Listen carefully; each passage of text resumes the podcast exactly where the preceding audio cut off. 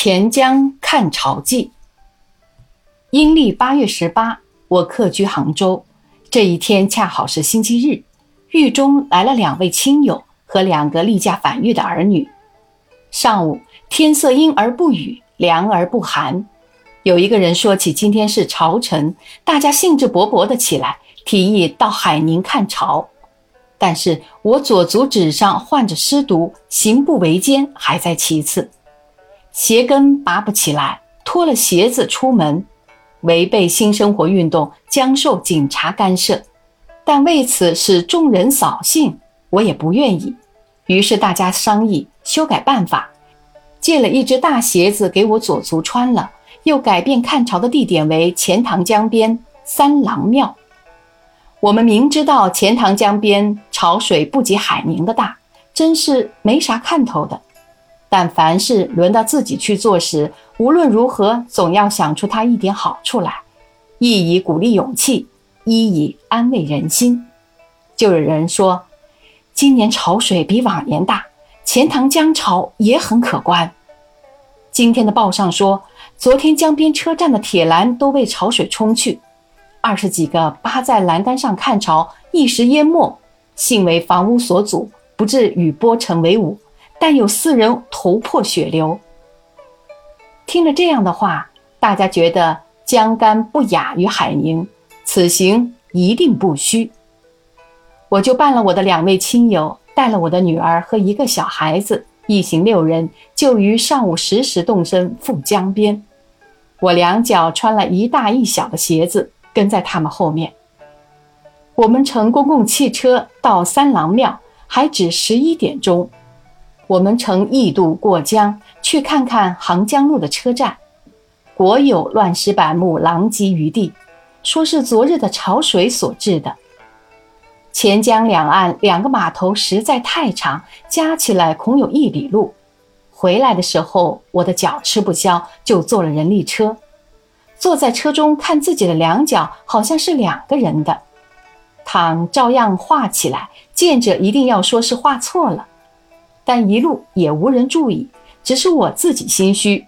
偶然碰到有人看我的脚，我便疑心他在笑我。碰着认识的人，谈话之中还要自己先把鞋的特殊的原因告诉他。他原来没有注意我的脚，听我的话却知道了。善于为自己辩护的人，欲掩其短，往往反而短处暴露了。我在江心的渡船中遥望北岸，看见码头近旁有一座楼，高而多窗，前无障碍。我选定这是看潮最好的地点。看它的模样，不是私人房屋，大约是茶馆、酒楼之类，可以容我们去坐的。为了脚痛，为了口渴，为了渡机。又为了贪看潮的眼福，我遥望这座楼，觉得异常玲珑，犹似仙境一般美丽。我们跳上码头，已是十二点光景。走进了码头，果然看见这座楼上挂着茶楼的招牌。我们欣然登楼，走上扶梯，看见列着明窗净几，全部江景都被收在窗中。果然一好去处，茶客寥寥。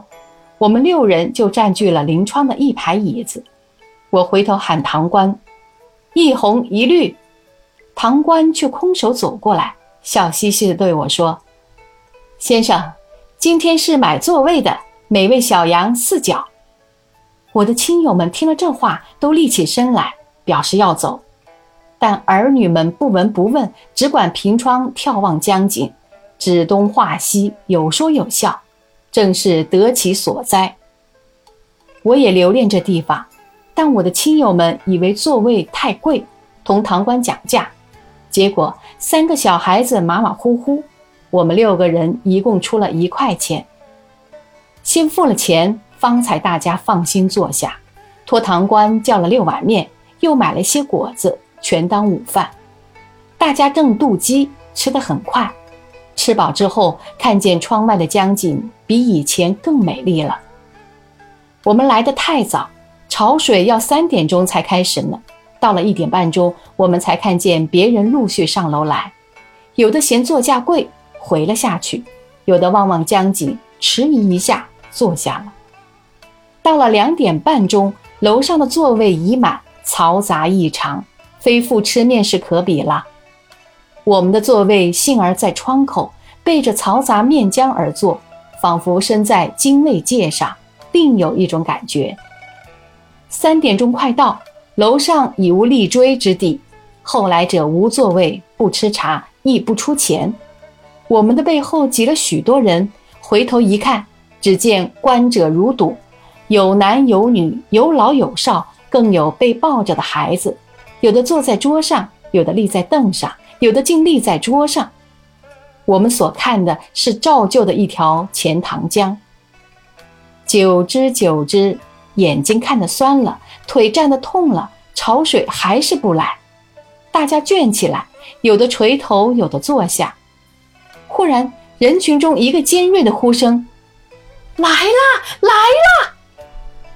大家立刻把脖子伸长，但钱塘江还是照旧。